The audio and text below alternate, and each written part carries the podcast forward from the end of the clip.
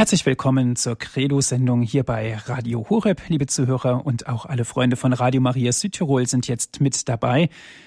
Mein Name ist Andreas Martin. Ich freue mich, dass wir wieder diese gute Stunde gemeinsam hier verbringen dürfen. Heute mit dem Thema die Verkündigung Jesu, Ereignis und Erinnerung. Liebe Zuhörer, was wissen wir eigentlich von Jesu Verkündigung? Die Evangelien sind nach Ostern und von Standpunkt des Glaubens aus geschrieben worden. Kritiker sagen, naja, wenn das Evangelium unter solchen Voraussetzungen geschrieben worden ist, dann ist es auch stark beeinflusst worden und die Inhalte des Evangeliums sind ganz klar geprägt. Es wird die Frage gestellt, ob überhaupt die Evangelien Jesu gerecht werden oder ob es nicht besser ist, dass sie mit einem zeitlichen Abstand betrachtet werden. Heute sprechen wir darüber in unserer Credo-Sendung mit einem Fachmann. Es ist Herr Professor Dr. Thomas Söding von der Ruhr-Universität Bochum. Von dort aus ist er uns jetzt telefonisch zugeschaltet. Ich darf Sie ganz herzlich begrüßen, Herr Professor. Ja, guten Abend, Herr Martin. Liebe Zuhörer, ich darf Ihnen Professor Söding vorstellen. Er ist Jahrgang 1956 und lehrt seit 2008 an der Ruhr-Universität Bochum Neues Testament. Die Schwerpunkte seiner Arbeit in Forschung und Lehre sind die Exegese der Evangelien, die paulinische Theologie, die Theorie und Praxis der Schriftenauslegung sowie die Ökumene. Thomas Söding ist Mitglied zahlreicher wissenschaftlicher und kirchlicher Gremien, darunter der Akademie der Wissenschaft des Landes Nordrhein-Westfalen und der Internationalen Theologenkommission im Vatikan. Herr Professor Söding, die Erinnerung an Jesus wird ja in den Evangelien wachgehalten. Warum haben die Evangelisten die Verkündigung Jesus so geschrieben, dass ein ganz besonderer Zusammenhang besteht, nämlich zwischen Karfreitag und Ostern? Einige Kritiker, besonders der neuen Christuslehre, sind da ja besonders skeptisch. Ja, ich habe gar nichts gegen Skepsis. Warum soll man nicht skeptisch sein? Das gehört, es gibt ja, Skepsis kann gesund sein. Allerdings muss ich gegenüber meiner eigenen Skepsis auch skeptisch sein. Und dann beginnt es im Grunde eigentlich erst interessant zu werden. Es ist vollkommen richtig, wie Sie gesagt haben. Die ähm, Evangelien sind alle von einem Abstand aus, von ein paar Jahrzehnten ähm, geschrieben worden. Das ist gar nicht so wichtig wie äh, vor allen Dingen der Standpunkt, den sie eingenommen haben. Und der Standpunkt, den sie eingenommen haben, ist ganz entschieden der des Glaubens. Und jetzt wird doch die Frage eigentlich interessant. Also ist dieser Jesus von Nazareth mit seiner Verkündigung, ist er mit den Augen des Glaubens betrachtet genauer zu sehen oder schlechter zu sehen als mit den Augen des Unglaubens? Und das ist eine wirklich interessante Frage, die man auch unabhängig von, der, äh, von dem eigenen Standpunkt aus genau diskutieren muss. Und meine These ist, dass gerade die Perspektive des Glaubens diejenige ist, die Jesus besser erkennen lässt. Mhm. Herr Professor Söding, was macht Ihnen oder was gibt Ihnen die Sicherheit, diesen Standpunkt zu vertreten? Äh, eigentlich zwei Dinge. Zum einen, wir haben Gott sei Dank nicht nur ein Evangelium, sondern wir haben vier Evangelien. Zwischen diesen vier Evangelien gibt es bestimmte Beziehungen, aber es gibt auch deutliche Unterschiede. Es ist so, dass diese eine Jesus-Geschichte in einem relativ kurzen Zeitraum von vier verschiedenen Menschen mit ganz verschiedenen Standpunkten, mit ganz verschiedenen Hintergründen erzählt worden ist. Und wenn man diese verschiedenen Erzählungen miteinander vergleicht, dann stößt man in jeder Erzählung auf Charakteristika, man stößt auf Unterschiede zwischen den Evangelien, aber man würde doch von jedem Evangelium aus diesen Jesus erkennen. Und das, was man von Jesus selbst sozusagen mit der schärfsten historischen Kritik erkennen äh, kann, ist, dass für Jesus selber kein anderer wichtiger gewesen ist als Gott und nichts anderes wichtiger gewesen ist als der Glaube. Und deswegen denke ich, dass diese These zunächst mal berechtigt ist. Im wissenschaftlichen Bereich würde ich vielleicht von einer Hypothese sprechen, die man natürlich kritisieren äh, kann, dass die Perspektive des Glaubens diejenige ist, in der man Jesus am besten erkennen kann. Mhm. Wenn wir uns jetzt mal in die Lage der Evangelisten hineinversetzen, Sie haben Jesus teilweise ja kennengelernt oder auch sehr viel gelehrt und gelernt über Jesus. Es war mitunter ja auch ein großes Vorbild gewesen, das, was Sie geschrieben haben, den Menschen auch darzulegen, das den Menschen beizubringen und zu lehren. Wenn wir heutzutage von Vorbildern sprechen, sind wir von den Vorbildern überzeugt. Dennoch gibt es Kritiker. Gab es denn damals auch Kritiker, als die Evangelien geschrieben worden sind? Und ist das heute auch noch zu spüren? Ja, selbstverständlich. Äh, die Evangelien tun ja gar nicht so, als ob alles mit Jesus immer schon hundertprozentig klar gewesen wäre, sondern äh, in allen Evangelien wird auch überliefert, dass es Kritik an Jesus gegeben hat, dass es Einwände gegeben hat, dass es Fragen, dass es Zweifel gegeben hat. Das gehört auch zur Lebendigkeit der Evangelien dazu, dass sie einfach auch die Schwierigkeiten äh, darstellen, diesen Jesus zu verstehen. Und diese Schwierigkeiten waren doch auch zunächst mal nur vom Text der Evangelien ausgehend, doch nie nur die, die Schwierigkeiten der anderen, sondern von den Jüngern selber wird doch erzählt, dass sie zwar gute Vorsätze hatten, der Geist ist willig, aber dass sie, dass ihr Fleisch schwach gewesen äh, ist und dass sie sehr, sehr viel äh, im Moment, da es passiert ist, noch gar nicht verstanden haben. Im Johannesevangelium wird das an einigen Stellen notiert. Das haben damals die Evangelien, zwar all, die Jünger, zwar alles erlebt, aber verstanden haben sie es noch nicht. Und warum? Weil sie den Zusammenhang noch nicht gesehen haben. Jede einzelne Szene des Lebens Jesu gewinnt ja erst dann ihre völlige Bedeutung, wenn man die ganze Geschichte vor Augen hat, auch den Tod Jesu und dann im Licht der Auferstehung das Ganze betrachtet. Das ist ein schwieriger Erkenntnisprozess. Ich finde, es ist ganz stark, dass im Neuen Testament diese Schwierigkeiten nicht geleugnet werden. Aber dann braucht man bei diesen Schwierigkeiten nicht stehen zu bleiben, sondern man kann jetzt auch zu einem Urteil über Jesus gelangen, auch einem historisch tragfähigen Urteil, wenn man Gott ins Spiel bringt. Mhm. Da wird es natürlich kernig, da wird es sehr schwierig.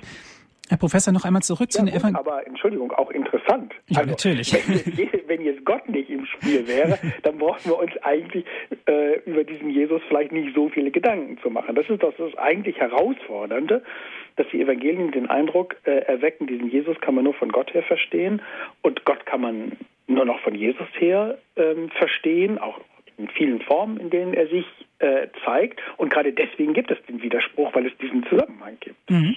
Das ist total spannend. Aber war das denn den Evangelisten wirklich klar gewesen, dieser Zusammenhang? Oder konnten die das aufgrund der Zeit, in der sie lebten, das gar nicht überblicken?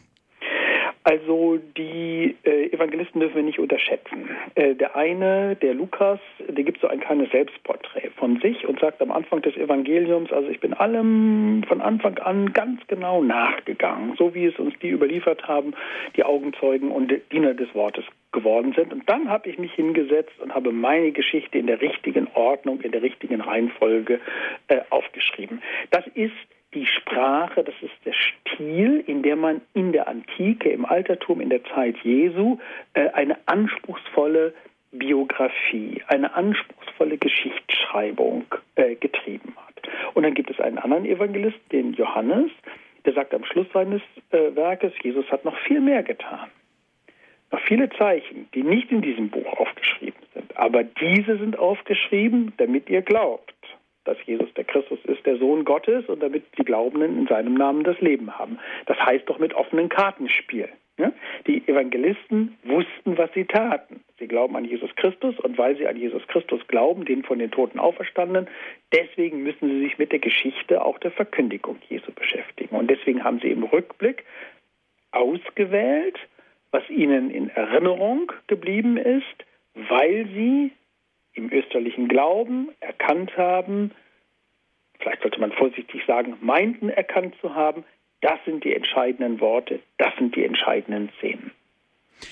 Und Sie haben es vorhin erwähnt, dann kam auch die Erkenntnis von Gott ins Spiel.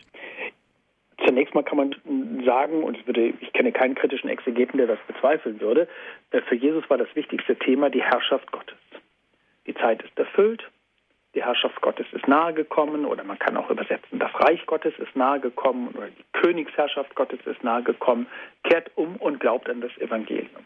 Nach dem Markus-Evangelium und ähnlich nach Matthäus ist das das erste Wort Jesu überhaupt. Und das zeigt für mich und nicht nur für mich, für Jesus selber ist nichts wichtiger als Gott, aber Gott nicht nur als eine abstrakte Idee, Gott nicht nur als der erste Beweger von, von allem anderen, sondern Gott als der Herr der Geschichte, Gott als der Gott Israels, Gott als der Gott des Segens und der Verheißung und wie Jesus dann später sagen wird, Gott als der Vater. Dieser Gott, der ist da, mit Jesus ist er da. Er ist im Himmel, aber aus dem Himmel, wenn man in diesen Bildern bleiben darf, stößt er auf die Erde vor und sucht sich seine Berührungspunkte. Und der Punkt, an dem Himmel und Erde sich berühren, das ist dieser Jesus. Das meine ich, haben die Evangelisten erkannt. Deswegen haben sie vieles andere, was wir vielleicht auch interessant äh, finden äh, würden, weggelassen, damit man ihre Jesusbücher als Glaubensbücher äh, lesen kann und damit man diesen theologischen Punkt genau erfasst. Mhm. Im Zentrum der Fragen steht natürlich und natürlich auch der Antworten die Frage nach Jesus selbst. Wie steht er zu Gott und wie steht Gott zu ihm, Herr Professor Söding? Ja, ähm, Jesus selber ähm, versucht, die Augen der Menschen für Gott zu öffnen. Und das macht er nicht zuletzt, äh, indem er seine Gleichnisse erzählt. Die Gleichnisse sind wie ein Fenster, durch das ich die Welt sehen kann, und zwar so, dass sie mir Gott zeigt. Gott als den Schöpfer, Gott als den Richter, Gott als denjenigen, der barmherzig ist, Gott als denjenigen, der verraten wird.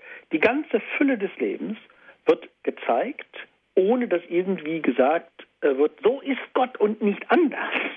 Aber so nahe ist Gott und so gut ist Gott und es kann immer noch besser werden. Das ist die Botschaft ähm, dieser Gleichnisse.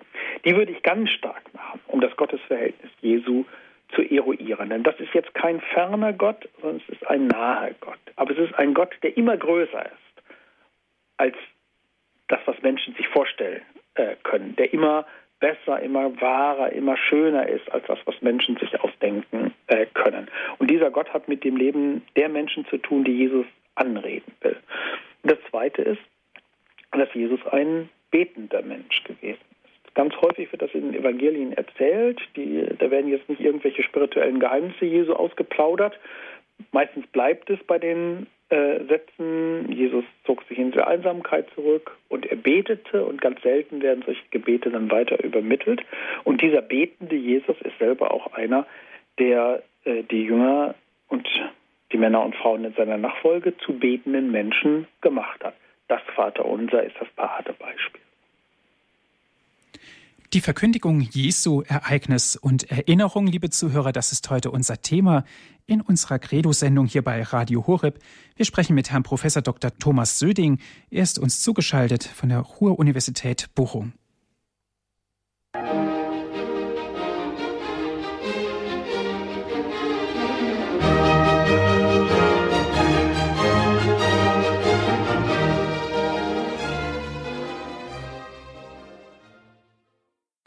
Zurück zur Sendung Credo hier bei Radio Horeb. Ich bin Andreas Martin, liebe Zuhörer. Schön, dass Sie jetzt eingeschaltet haben. Heute geht es um die Verkündigung Jesu, Ereignis und Erinnerung. Das ist heute unser Thema. Wir sprechen mit Herrn Professor Dr. Thomas Söding. Er ist uns zugeschaltet von der Ruhr-Universität Bochum. Herr Professor Söding, die Evangelisten berichten über Jesus, ist völlig klar, wissen wir. Aber woher haben denn die Evangelisten überhaupt ihr Wissen? Ja, die Evangelisten äh, sind nicht isoliert, hm? sondern sie stehen in einer ganz lebendigen Erzählgemeinschaft, einer Überlieferungsgemeinschaft. Dieser Jesus hat natürlich Eindruck äh, gemacht bei seinen Jüngern, auch bei seinen Gegnern. Diese ganzen Eindrücke waren wahrscheinlich doch erstmal ähm, fast kaputt gegangen am Karfreitag. Ne? Wie soll man jetzt hier sozusagen die Scherben wieder zusammen äh, kehren, die da ähm, zu finden waren, nachdem dieser ähm, strahlende Messias jetzt am Kreuz gestorben äh, war.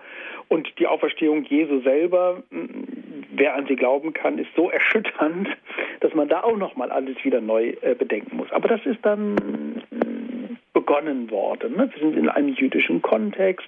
Im Judentum wird erzählt, es gibt bestimmte Überlieferungsstränge, dann schreibt man auch mal etwas auf. Und so rechnet die Wissenschaft heute mit einem längeren Überlieferungsprozess, mündlich, schriftlich, vielleicht ein paar verschiedene Versuche.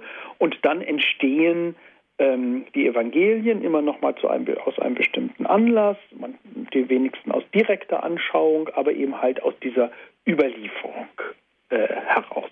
Das ist vorhergegangen und ähm, die große Leistung der Evangelisten ist, denke ich, diejenige gewesen, jetzt diese vielen Einzelüberlieferungen auszusortieren, zusammenzuordnen und einen wesentlichen Zusammenhang herzustellen, nämlich dem zwischen dem öffentlichen Leben und dem öffentlichen Sterben Jesu. Das der vollmächtig wirkende Jesus kein anderer ist als der ohnmächtig leidende Jesus. Und dass am Kreuz Jesu nichts von dem dementiert wird, was der irdische Jesus gesagt hat. Das ist die Grundbotschaft äh, der Evangelien und auf die muss man nach wie vor bei jeder theologischen und historischen Frage zurückgehen. Mhm. Aber dennoch kann ich mir vorstellen, gerade bei den Überlieferungen, wir kennen das oft von Kindern, dass dann plötzlich mal was dazu gedichtet wird, damit es besonders interessant wird und so weiter. Wie war das denn bei den Evangelisten? Gab es da auch solche Momente, wo sie gesagt haben, ich muss da jetzt noch was hinzufügen, damit es wirklich geglaubt wird, so wie ich es gesehen habe? Naja, was heißt hinzufügen? Also ähm, ich muss vor allen Dingen erstmal gut erzählen. Äh, und wenn ich gut erzähle, die Evangelien sind ja Erzählungen, wenn ich gut erzähle, äh, dann muss ich die Akzente richtig setzen. Da müssen, muss die Farbgebung stimmen. Da muss ich in einem einzelnen Fall muss ich sozusagen das Große und Ganze sichtbar machen. Das ist, das ist gute literarische Arbeit. Das ist auch gute historische Arbeit. Ne? Es hilft doch nichts, wenn man nur lauter Tonbandprotokolle abspielen lassen wollte. Würde ja niemand irgendwas verstehen. Man muss immer einen gewissen Zusammenhang darstellen. Vielleicht hilft es mal, ähm, etwas zu vergegenwärtigen. Es gibt im äh, Lukas-Evangelium im 17. Kapitel eine Geschichte, äh, in der Jesus auf einen Schlag gleich zehn Menschen vom Aussatz heilt. Und dann sagt er, geht weg und zeigt euch den Priestern. Äh, und Lukas erzählt dann weiter, dass einer auf dem Weg gemerkt habe, dass er rein geworden sei und dann zu Jesus zurückgekehrt ist. Und von diesem einen heißt es dann, er ist zu Jesus zurückgekehrt, ähm, er kehrte um, äh, er lobte Gott, er fiel Jesus äh, zu Füßen ähm, dankte ihm. Und wenn man ähm, sich jetzt mal für einen Moment überlegt, wie hätten die neun von Jesus erzählt und wie hätte der eine von Jesus erzählt, dann wären die neun auch diejenigen gewesen, ganz sicher, die ihm Zeit ihres Lebens dankbar gewesen wären. Aber der eine, von dem Jesus dann sagt, das war ein Samariter, der eine, der umgekehrt wäre, der muss, der kann doch nicht einfach nur die Fakten berichten. Der muss doch jetzt in seiner Erzählung auch zum Ausdruck bringen, was dieser Jesus mit ihm gemacht hat. Ja, dass er ihn zur Umkehr geführt hat, dass er ihn zum Lob Gottes geführt hat, dass er ihn zur fußfälligen Verehrung Jesu selbst geführt hat. Das muss man doch dann der Geschichte ablauschen können ja? und damit ähm, eine Perspektive auf Jesus. Dadurch, dass man bestimmte Begriffe wählt, dadurch, dass man bestimmte Motive äh, anstrahlt und so weiter und so fort. Und meine These ist jetzt, die Evangelien sind in der Perspektive des einen geschrieben worden, der zur Umkehr geführt worden ist. Und ich kann überhaupt nicht finden, äh, dass jemand, der sozusagen nur von außen das, den Jesus beobachtet hätte, dass der in irgendeiner Weise privilegiert gewesen wäre gegenüber denjenigen, die diese Innensicht erschlossen haben, denen sich, wenn auch unter Schwierigkeiten, die Perspektive des Glaubens erschlossen hat. Das würde ich eben halt verteidigen, äh, diese These. Ne? Also Ereignisse, Eindrücke, die kommen und gehen. Aber wenn etwas wirklich zur Erinnerung geworden ist, dann ist da mehr passiert, dann ist auch die Person des Betrachters viel stärker äh, beteiligt, dann geht es bei Jesus um eine Frage des Glaubens. Mhm. Herr Professor Söding, wenn wir die Evangelien miteinander vergleichen, fallen uns immer wieder Schnittpunkte auf, wo die Evangelien nahezu identisch sind. Aber gibt es denn auch Punkte, wo sie komplett auseinandergehen? Komplett auseinandergehen würde ich nicht sagen, aber Widersprüche zwischen den Evangelien gibt es. Sagen wir mal vorsichtig Unterschied. Zunächst mal gibt es Unterschiede. Ne? Äh, das ist übrigens ähm, schon seit der Antike alles bekannt äh, und auch die frühen Kritiker des Christentums immer gesagt, ja, wem glaubt ihr denn da eigentlich äh, diesen widersprüchlichen äh, Texten äh, und äh, von daher gab es innerhalb des Christentums auch immer die Versuchung, äh, das alles schnell auszubügeln und einen glatten Einheitstext zu machen. Gott sei Dank hat man das nicht gemacht. Warum? Weil die Person des Erzählers, weil die Personen derer, die äh, tradiert haben, die überliefert haben, eben selber auch den Eindruck mitbestimmt. Ja? Kein Evangelium, kein einziges Evangelium ähm, erweckt, erweckt den Eindruck, die eine ultimative Jesusgeschichte zu erzählen, sondern alle haben eine bestimmte, einen bestimmten Stoff, alle haben eine bestimmte Textur, also ein bestimmtes Gewebe, in dem sie ihre Überlieferung präsentieren. Alle haben auch bestimmte spezifische Ideen. Und wir haben den großen Vorteil, dass wir diese verschiedenen Eindrücke vergleichen können und äh, dann, dann auch, wenn wir das unbedingt machen wollen, historische Urteile fällen.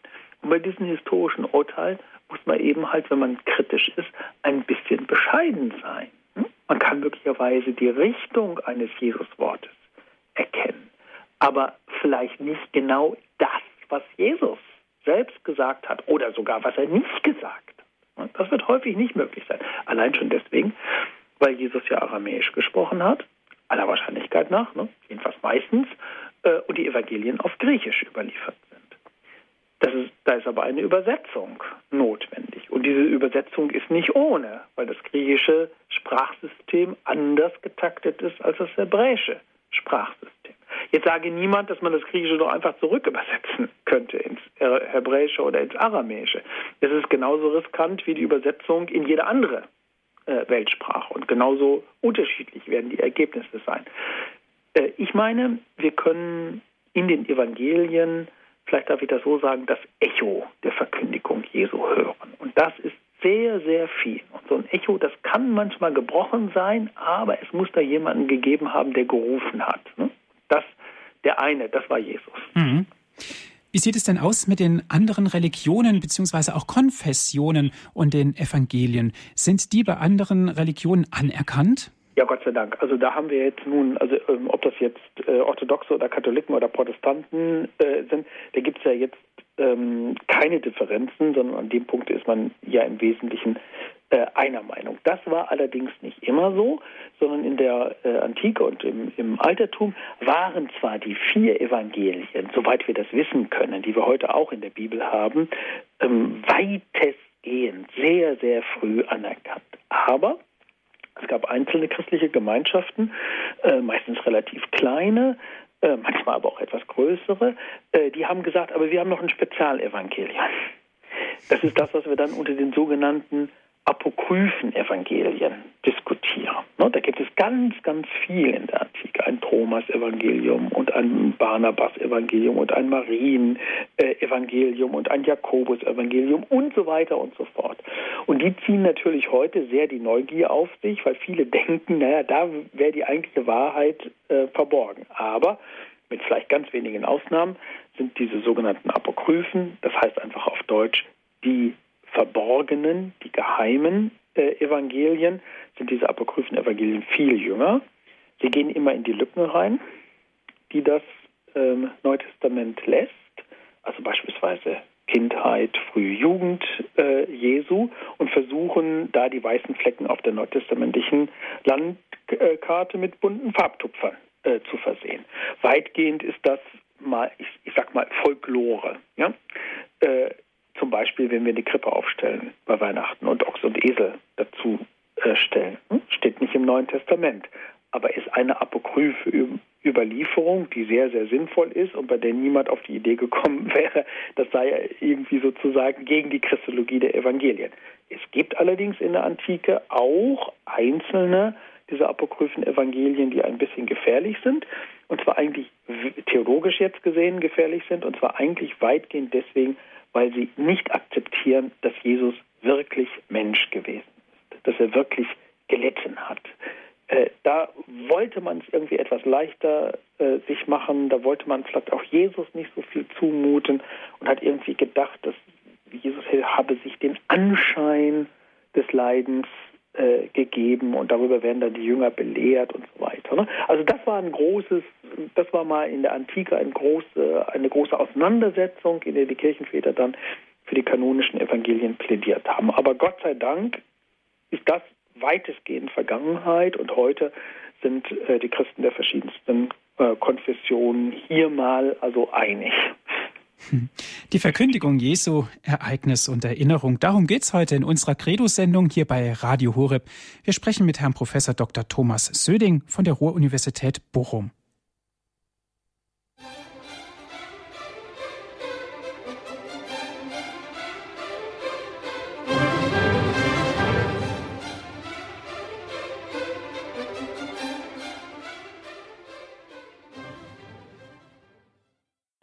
Für alle, die später hinzugekommen sind, Sie hören die Sendung Credo hier bei Radio Horeb. Liebe Zuhörer, heute mit dem Thema die Verkündigung Jesu, Ereignis und Erinnerung. Wir hören hierzu Herrn Professor Dr. Thomas Söding von der Ruhr-Universität in Bochum ist er uns zugeschaltet. Herr Professor Söding, wenn wir in der Bibel lesen wollen, müssen wir eigentlich wenn wir es wissenschaftlich machen wollen, auch einen gewissen Hintergrund haben. Es gibt da ganz unterschiedliche Methoden, auch wie wir die heiligen Schriften auslegen können. Im Laufe der Kirchengeschichte hat man ja auf die unterschiedlichste Art und Weise in der Bibel gelesen. Was ist denn heutzutage in? Was ist denn heutzutage die gängige Methode? wenn es die so gäbe. Ne? Gott sei Dank haben wir viele Möglichkeiten. Ich möchte aber zunächst mal sagen, man muss also nicht erst ein Theologiestudium absolviert haben, um die Bibel zu lesen. Ja? Das ist aber schade. Meine Position wäre, wäre, je mehr man weiß, je mehr Hintergrund man äh, hat, so haben Sie es ja auch angedeutet, desto mehr kann man an den Texten entdecken. Hm? Äh, und das Erste, was zunächst mal die Leserinnen und Leser der Bibel benötigen, ist einen guten Bibeltext. Das ist eine gute und eine gute Übersetzung. Das ist aber gar nicht selbstverständlich. Weil man zunächst mal, und das wäre zum Beispiel eine wichtige Hintergrundmethode, ähm, viele dieser antiken Bibelhandschriften vergleichen äh, muss. Äh, das kann man sich vorstellen wie so eine kleine Explosion. Das Christentum ist so stürmisch gewachsen. Die Leute waren so fasziniert und interessiert und gleichzeitig die Mehrzahl der Gemeinden so arm, dass sie immer nur auf relativ einfachen ähm, Materialien, Papyrus vor allen Dingen, also die, der Vorgänger des heutigen Papiers, dann also notiert haben, was sie kannten. Sie mussten alle abgeschrieben werden und das ist offensichtlich in einer enormen Anzahl äh, geschehen. Aber weil das Papier eben halt so fragil gewesen ist, ist vieles davon verloren gegangen. Man hat viele, viele kleine Fetzen und jetzt ist es erstmal ein enormer Aufwand, diese äh, Papyrus Teilchen, diese Fragmente zu finden, zu identifizieren, zu kombinieren und dann daraus die Basis für eine gute Bibelübersetzung äh, zu machen. Da ist die katholische Kirche dabei, ist die evangelische Kirche dabei, sind die Orthodoxen äh, dabei. Das wird alles sozusagen im großen weltweiten Maßstab organisiert. Man kann sich darauf verlassen, wenn man die Bibel äh, liest, aber alle diejenigen, die die Bibel lesen, manchmal ja auch auf die bösen Bibelwissenschaftler schimpfen, äh, die sollten erstmal wissen, äh, dass sie die Bibel gar nicht lesen könnten, mhm. äh, wenn es nicht diese Arbeit im Vorhinein gegeben hätte. So, und was können wir jetzt als Exegeten an Informationen anbieten? Ich will mal Ihre Frage so wenden, ja, heute. Hintergrund. Also in welcher Zeit hat Jesus gelebt? Äh, wer waren die Pharisäer?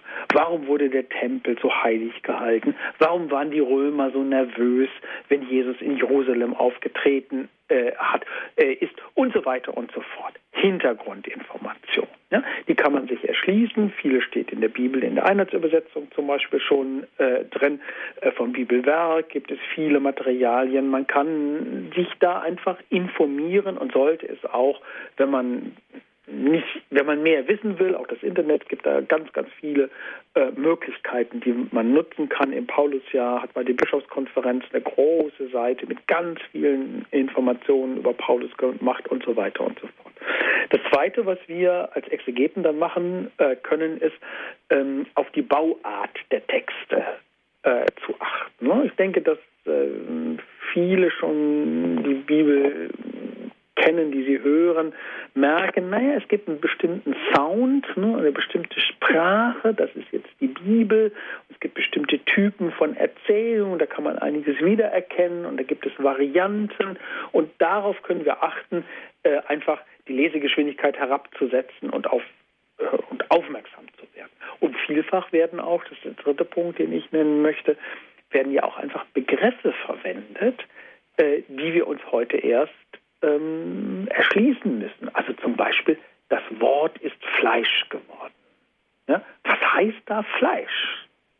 Fleisch ist ein, ein großes Wort der Körperlichkeit, ist auch ein großes Wort der Theologie.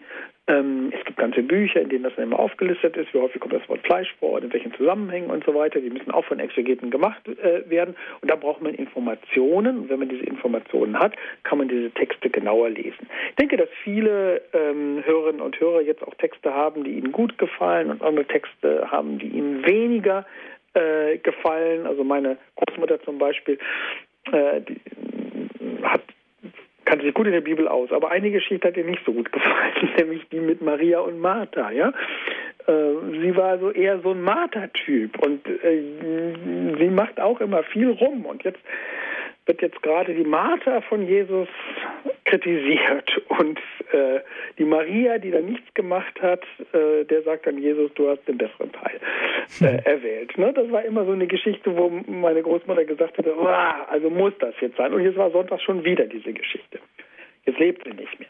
Heute hätte ich ihr gerne gesagt, lies doch mal das Johannesevangelium, elftes Kapitel, Auferweckung des Lazarus.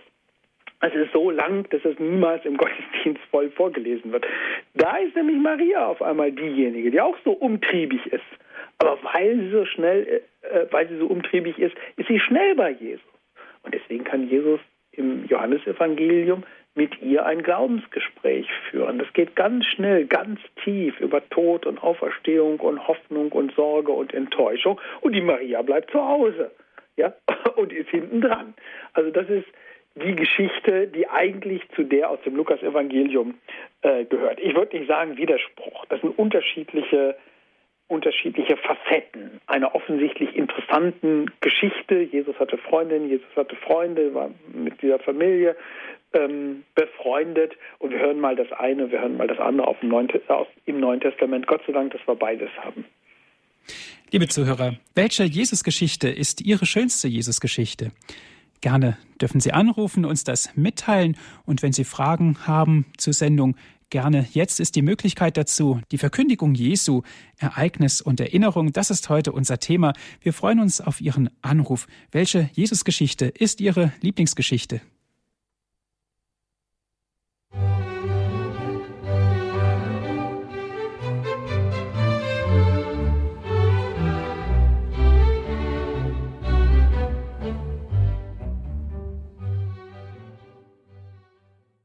Sie hören die Sendung Credo hier bei Radio Horeb, liebe Zuhörer. Ich bin Andreas Martin. Heute geht es um das Thema die Verkündigung Jesu, Ereignis und Erinnerung. Wir sprechen mit Herrn Professor Dr. Thomas Söding. Professor Dr. Thomas Söding ist Mitglied zahlreicher wissenschaftlicher und kirchlicher Gremien, darunter auch bei der Internationalen Theologenkommission im Vatikan und seine Hauptaufgabe ist Forschung und Lehre der Exegese der Evangelien. Das heißt, es geht ganz klar um das Neue Testament.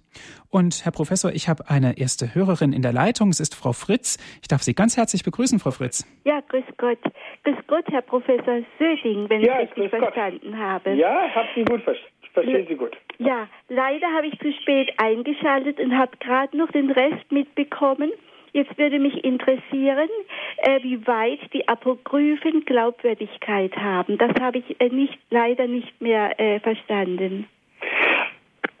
Ja, soll ich direkt drauf? Ja, natürlich. Ah, wunderbar, okay. Ja, äh, bei den Apokryphen würde ich, was die historische Substanz äh, anbelangt, ähm, offen gestanden vorsichtig sein. Ne? Vorsichtig heißt nicht einfach, dass man sich sozusagen zum Besserwisser äh, macht und sagt, äh, vergesst das alles. Aber in erster Linie ist es mal so, dass die meisten der apokryphen Evangelien relativ spät entstanden. Es gibt also große Zeiträume, die da äh, überbrückt werden müssen. Das macht den Historiker halt etwas, ähm, etwas vorsichtig. Diese äh, apokryphen Evangelien sind in erster Linie für die Theologie, nicht als historische Quellen interessant. Vielleicht gibt es ganz wenige Ausnahmen, ja, aber sie sind interessant, weil sie zeigen, äh, wie in den ersten Jahrhunderten das Interesse an Jesus lebendig gewesen ist und an Maria lebendig äh, gewesen ist. Und wie man sich eben halt dann auch diesen Jesus dort wo er nicht im Neuen Testament erwähnt wird, sozusagen so vorgestellt äh, hat, dass damit auch Zusammenhänge erschlossen äh, worden sind. Ne? Ganz besonders kann man das bei den marianischen Traditionen äh, erkennen. Das ist ganz lebendiger Glaube Israels. Da kommen jüdische Traditionen ähm, vom Christentum her mit herein. Da wird theologisches Thema, dass Jesus nämlich wirklich Mensch gewesen ist, ganz äh, stark gemacht. Das ist das, was die Theologie an den apokryphen äh, Evangelien besonders interessiert. Mhm. Dankeschön, Frau Fritz. Ich bedanke mich herzlich. Ja, ich bedanke mich ja, für die auf Frage. Wiederhören. Wiederhören. Auf Wiederhören, Frau Fritz. Es geht weiter mit einer anonymen Hörerin. Guten Abend. Ja, guten Abend. Guten Abend. Äh, guten Abend. Ich finde sehr, Ihre Sendung sehr interessant. Und ich hätte eine Frage, aber ich äh, möchte auch so Zeugnis geben. Äh, man kann einen ganz anderen Zugang auch bekommen zu den Schriften. Und zwar war das bei mir, äh, ich habe die Bibel nicht gern gelesen oder habe immer wieder versucht, habe gar nichts verstanden und, und fand auch das, das ganz einfach brutal. Dann habe ich mich, äh, bin aber immer zu der Pietà gegangen und, äh, und in einer verzweifelten Lage hat mich der Herr regelrecht errettet. Ich war im Okkultismus oder, oder weiße Magie, aber das war ja schwarze Magie, Yoga und alles. Und da hat er mir gezeigt, wie gebunden ich war. Und ich habe kein Fleisch gegessen. Das ist aber das Fleisch Jesus. Also ich bin Kommunion und da habe immer gedacht, Brot und Wein, das ist auch in Ordnung. Und ich bin halt da geführt worden von Jesus. Ich bin dann, das klingt halt ein bisschen blöd, aber das war halt so, äh, wurde mir halt was gesagt und da habe ich Ja gesagt. Also man muss zu Jesus Ja sagen. Mhm. Und wir haben und er führt dann weiter und, und immer im Vertrauen. Und wir haben einen so lieben Gott und Vater und Jesus, einen Bruder, der für uns alles gemacht hat. Das war doch ganz ähm, interessant auch insofern, ähm, dass man nochmal bei einem solchen Zeugnis dann auch sprechen kann, äh, darüber sprechen kann, was die Bibel eigentlich damit Mhm. zu tun hat. Ne? Mhm. Denn äh, letztendlich kann man natürlich auch sagen, sie ist ein Stück Papier, sie ist ein Buch. Aber sie ist natürlich mehr als das. Äh, in diesem Buch sind ja Lebensgeschichten, Glaubensgeschichten, Erinnerungsgeschichten und so weiter aufgeschrieben. Zum einen würde ich sagen, ähm, für mich ist jetzt diese Bibel ähm, sehr, sehr wichtig. Es gibt Dinge in meinem Leben, die noch wichtiger sind, meine Familie zum Beispiel. Aber die Bibel ist sehr, sehr wichtig. Aber es gibt eben viele Menschen, die leben, für die ist der Weg äh, zu Gott, der Weg zur Kirche, der Weg vielleicht auch zum eigenen äh, Ich jetzt nicht gerade der des Lesens der Bibel. Das ist ja klar, das muss möglich sein. Aber die Bibel, das ist das Zweite, was ich sagen würde, ist doch so eine Art Kompass, die jetzt auch unterscheiden kann bei den vielen Eindrücken, die ich habe, bei den vielen Stimmen, die ich hören äh, mag. Was ist denn die Stimme Gottes selbst? Da kann ich mich ja auch selber täuschen. Und um dieses eigene Täuschungsrisiko ähm, einzudämmen, muss ich mich ja ähm, in ein Gespräch hineinbegeben. Ähm, muss ich mit anderen Leuten darüber, darüber reden, muss ich mich kritisieren lassen. Und da meine ich, die Bibel eben halt so ein Gesprächspool, an dem ich erkennen, in den ich eintauchen kann, um mit Menschen zusammen zu sein, die authentische Glaubenserfahrungen äh, gemacht haben. Das kann kritisch sein, das kann motivierend sein, aber es ist jedenfalls dann eine Hilfe und es ist auch ganz gut, wenn man das nicht nur alleine macht, Mhm. sondern wenn man da auch andere hat, mit denen man darüber sprechen kann, wenn man einen Pfarrer hat, der gut predigen kann und so weiter und so fort. Das Ganze lebt aus dem Dialog heraus. Ja, es ist in der Bibel selber ein Dialog. Mhm. Ne? Letztendlich ein Dialog mit, zwischen Gott und Mensch. Ich kann sagen, die Bibel ist das Wort Gottes, aber die Bibel ist das Wort Gottes durch das Wort von Menschen. Mhm. Das kann ich ja, ich, ich kann es ja sehen. Es ist ja ein Text, den muss ja jemand geschrieben haben. Ja? Äh, es ist Gottes Wort in Menschenwort. Und warum ist es Gottes Wort in Menschenwort? Weil Gott keinen anderen Weg sucht zu den Menschen als die Menschen selbst. Und das kann man an Jesus sehen, vielleicht in einer Dichte wie sonst ähm, nicht. Und um diesen Jesus herum ist das Neue Testament entstanden. Nicht, weil man meinte, das sogenannte Alte Testament sei unvollständig. Überhaupt nicht, sondern weil was Neues passiert ist. Dieser Mensch ist da auf einmal gewesen und er hat diese Verkündigung gehabt und er ist gestorben und ist von den Toten auferstanden und deswegen erinnert man sich jetzt dran. Und dann, dann muss das geschrieben werden. Ja? So sind die Evangelien des Neuen Testaments äh, entstanden und ich finde, in dem Geist kann man sie auch ganz gut lesen. Herr Professor Söding, es geht weiter mit Frau Stetter. Guten Abend. Guten Abend. Ja, guten Abend. Sie haben mich gefragt, äh, was meine Lieblingsstille in Jawohl. der Bibel ist.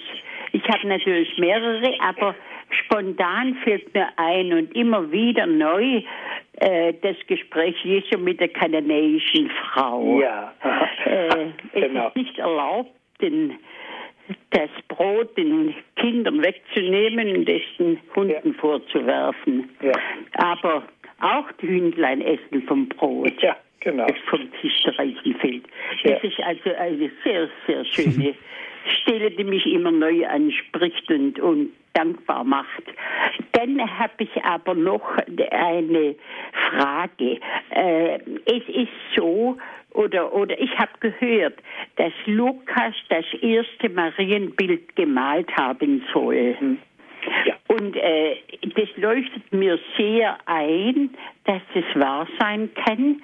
Aber dann glaube ich auch, dass das Luk- Lukas-Evangelium sehr viel äh, von der Mutter, Mutter Gottes selber äh, erzählt ist. Genau. Ja, das ist eine, auch eine alte Überlieferung, ähm, die äh, in, in einer gewissen Weise sehr modern ist. Also zum einen in der Tat, äh, das Lukas-Evangelium hat ähm, besonders im sogenannten Kindheitsevangelium eben halt sehr, sehr schöne marianische Szenen.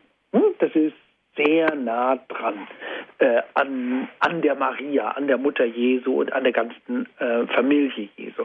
Und das Zweite, dieser Lukas kann wirklich erzählen. Hm? Also seine Gleichnisse, äh, die haben noch mehr Farbe als die der anderen äh, Evangelisten. Seine Passionsgeschichte, die ist so ähm, die, dunkel und hell zugleich wie kaum eine äh, kaum eine andere Geschichte. Und das hat immer beeindruckt, diese Farbbegebung des, des Lukas-Evangeliums. Und dann entsteht in der Tat diese Überlegung, ähm, Lukas ist nicht nur der inspirierte, der vom Heiligen Geist begabte Autor, Schriftsteller, sondern auch Maler. Und das ist doch eine, ein groß, großes Thema, äh, Bilder und die Texte. Nicht nur die Bibel, sondern auch die Bilder. Und das Christentum ist eigentlich eine relativ bilderfreundliche Religion. Warum? Weil Menschen in, im Christentum diese herausragende Rolle spielen, weil Gott durch Menschen zu Menschen spricht. Und da gibt es zwei große Traditionen. Ähm, ich höre gleich auf, was mein Lieblingsthema neben der Bibel ist. Das eine ist sozusagen das wahre Antlitz Christi. Das ist sozusagen durch einen Ab, soll durch einen Abdruck entstanden sein, so wie man heute vom Scannen sprechen äh, würde.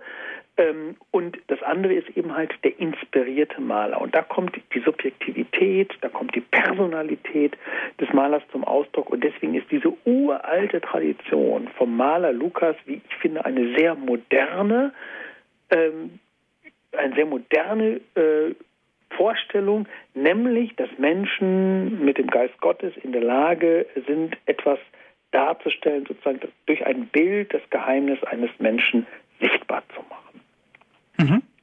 Gut, Dankeschön, Frau Stetter, für Ihren Anruf. Und danke für Ihre schönen Ausführungen. Ja, ich danke für die Frage. Es geht weiter mit Herrn Netter. Guten Abend, Herr Netter. Guten Abend. Der Punkt wäre mit der schönsten Stelle im Evangelium. Ja. Das ist die von der Ehebrecherin, Ja. wo Christus dann sagt, wer von euch ohne Sünde ist, werfe Ja. den ersten Stein. Ja. Das wäre ganz wichtig, meiner Meinung nach, in der heutigen Zeit, dass man mit Sündern und mit den, ja, mit den Sünden anderer wirklich ganz barmherzig umgehen muss. Ja. Wie wir im Vater unser beten, vergib uns unsere Schuld. Mhm. Ja, wir vergeben unseren Schuldigern. Genau. Das ist ein ganz, ganz wesentlicher Punkt meiner Meinung nach. Ja. Und jetzt Frage, es gibt ja unterschiedliche Thesen bei der, bei der Entstehung der Evangelien. Die Ja. einen sagen 70 nach Christus, Ach so, ja. Hm? weil sie annehmen, dass eben Christus das Zerstörung Jerusalems nicht voraussagen konnte. Mhm. Und dann gibt es eben, der, glaube ich, der Herr Hesemann, glaube ich, ist da, auch wenn ich jetzt den Namen richtig Mhm. in Erinnerung habe, ein Verfechter und ich tendiere auch zu dieser, zu dieser Mhm. Zeit, dass wir, glaube ich, um 50, Mhm. zwischen 50 und 60 Mhm. nach Christus entstanden sind. Und zwar deswegen, weil er, wie sie von Lukas schon erwähnt ist, er hat ja auch die Apostelgeschichte geschrieben. Ja, ja, ist klar. Hm? Und in der Apostelgeschichte, wenn die, wenn die, wenn die Evangelien, das äh, Lukas-Evangelium und die Apostelgeschichte dann logischerweise auch nach 70 entstanden wären, dann hätte er sicher vom Tod Petrus und vom Tod Paulus in der Apostelgeschichte was geschrieben. Mhm. Ja, klar. Äh, also zunächst mal ganz kurz zu Ihrer Lieblingsstelle. Äh, das ist doch ähm, eine Stelle, in der die deswegen so stark ist, ähm, weil gar nicht geleugnet wird, dass die Sünderin wirklich eine Sünderin gewesen ist. Ne? Es geht nicht darum zu sagen, ihr habt euch getäuscht. In Wirklichkeit äh, war das gar nicht so böse, ne? sondern es wird gesagt, doch, es war da äh, dieser Fall, aber wer sündigt, soll an dieser Sünde nicht sterben. Und warum? Weil Jesus für den Sünder eintritt. Ne? Das heißt, man kann sozusagen mit der, mit der Größe der Gnade Gottes arbeiten, mit der Größe der Zuwendung Jesu und deswegen kann man auch eingestehen, was äh, man Böses getan hat. Man kann bei anderen erkennen, man kann es auch ansprechen, was da nicht gut gelaufen ist, weil es diesen einen, diesen viel größeren äh, gibt in der Gestalt Jesu, äh, der das sieht, der das aushält, der das wegträgt. Das finde ich so stark an dieser Geschichte. Und sagt Jesus auch natürlich, geh hin und sündige nicht mehr. Ne? Das gehört auch dazu. Äh, also, dass man daraus die Konsequenz zieht. Ne? Das ist alles in dieser einen kleinen Geschichte enthalten. Ist grandios. So, und jetzt zu dieser anderen Frage. Das ist natürlich eine wissenschaftliche Streitfrage. Die rauf und runter diskutiert wird. Wie alt sind die Evangelien? Wann sind die Evangelien entstanden? Und da kann jeder nur mit Indizien arbeiten. Hm? Das liegt daran, dass die Evangelien nicht einfach ein Datum haben. Jedenfalls ist das nicht überliefert worden, dieses Datum. Und deswegen muss man äh, mit Indizien arbeiten, um einen indirekten Beweis äh, zu führen. Und da ist im Lauf der, Lauf der Zeit ist alles Mögliche diskutiert äh, worden. Sozusagen äh, fast, Entschuldigung, wenn ich das sage, als ob Jesus selber die Evangelien geschrieben hätte, bis das erst im zweiten, im dritten Jahrhundert alles geschrieben worden ist. Also, äh, in Wirklichkeit äh, wird, äh, ist die ernsthafte Diskussion in doch einem relativ schmalen Zeitkorridor. Äh, Für mich ist erstmal eine, ein erster Anhaltspunkt, was die Kirchenväter gesagt haben was die, was die älteste Überlieferung über die Evangelien gewesen ist. Und die äh, verbinden sozusagen den Ausgang der Zeit der Apostel, den, hm, das Martyrium des Paulus und das Martyrium des Petrus. Und da sind wir Mitte der 60er Jahre. Die verbinden sie mit der Entstehung der Evangelien, nicht mit nach dem Ursache-Wirkungsverhältnis, aber so, dass da ein Zusammenhang ähm, entsteht, nämlich der Gestalt, äh, dass die Generation derer, die noch dabei gewesen sind, die man fragen kann, dass die ans Ende kommt. Und dann muss man eine neue Form der Überlieferung generieren, nämlich die Schriftform, weil nur die Schriftform die Dauerhaftigkeit tatsächlich garantieren kann. So, und jetzt muss man weiter äh, argumentieren. Offen gestanden bin ich der Meinung, das ist sozusagen auch herrschende Meinung der Exegese, dass das älteste Evangelium etwa um 70 nach Christus entstanden äh, ist. Das haben sie referiert. Andere wollen das etwas früher äh, datieren. Meines Erachtens ist das nicht dramatisch. Mein Argument ist aber nicht, dass Jesus nicht hätte voraussehen können, was in äh, Jerusalem später mit der Zerstörung des Tempels hat entstehen äh, können, sondern mein Argument ist, dass äh, dort im Markus Evangelium, wo von der Zerstörung des Tempels in den Wirren, die da geschildert äh, werden, äh, an einer bestimmten Stelle der Leser direkt angeredet wird. Wer liest, soll verstehen. Und das ist für mich ein Zeichen dafür, dass für die Leserschaft diese Prophetie Jesu von größter Aktualität gewesen ist. Das ist auch nur ein Indiz, weiß ich. Und deswegen werden die Studenten auch immer über Alternativen äh, informiert. Äh, aber diese Datierung wäre von der Kirchenväterdatierung nicht so weit entfernt und gibt dann einen gewissen Anhaltspunkt. Aber seien wir ehrlich, das sind alles wissenschaftliche Hypothesenbildungen, äh, äh, auf die man den Glauben letztendlich natürlich nicht bauen kann. Mhm. Gut, herzlichen Dank, Herr Netter, für Ihren Anruf. Ich danke. Ja, Herr Professor Söding, die Zeit ist nun leider zu Ende. Es war hochinteressant gewesen. Wahrscheinlich gibt es noch ganz viel und ganz lange darüber zu reden. Ja. Dankeschön, dass Sie sich die Zeit genommen haben, hier bei Radio Horeb für uns in der Credo-Sendung zu sprechen. Ich bedanke mich, bedanke mich bei den Zuhörerinnen und Zuhörern, bei den Anrufern äh, für die interessanten Fragen, für die Gelegenheit von meinem Lieblingsbuch äh, etwas zu erzählen. Liebe Zuhörer, wenn Sie sich mehr darüber informieren sollen, Professor Dr. Thomas Söding hat es gerade erwähnt, er hat ein umfassendes Buch zu diesem Thema geschrieben, zu dem Thema die Verkündigung Jesu Ergebnis, Entschuldigung, Ereignis und Erinnerung. So heißt das Buch. Es ist ganz druckfrisch. Es ist im Herder Verlag erschienen. Alle Angaben dazu gibt es bei unserem Radio Horeb Hörerservice unter der Telefonnummer 08323 9675 110 oder auf unserer Internetseite www.horeb.org alles nochmal in Ruhe zum Nachlesen. Übrigens auf unserer Internetseite können Sie sich auch gerne diese Sendung kostenlos auf den Computer herunterladen und erneut anhören. www.horeb.org. Natürlich dürfen Sie sich auch und selbstverständlich einen Sendemitschnitt per CD bestellen. Rufen Sie an unseren CD-Dienst unter der Telefonnummer 08323 9675 120. Und wenn Sie von außerhalb Deutschlands anrufen, 0049 8323 9675 120. Ich darf mich bei Ihnen verabschieden, wünsche noch einen gesegneten Abend, alles Gute und auf Wiederhören, sagt Andreas Martin.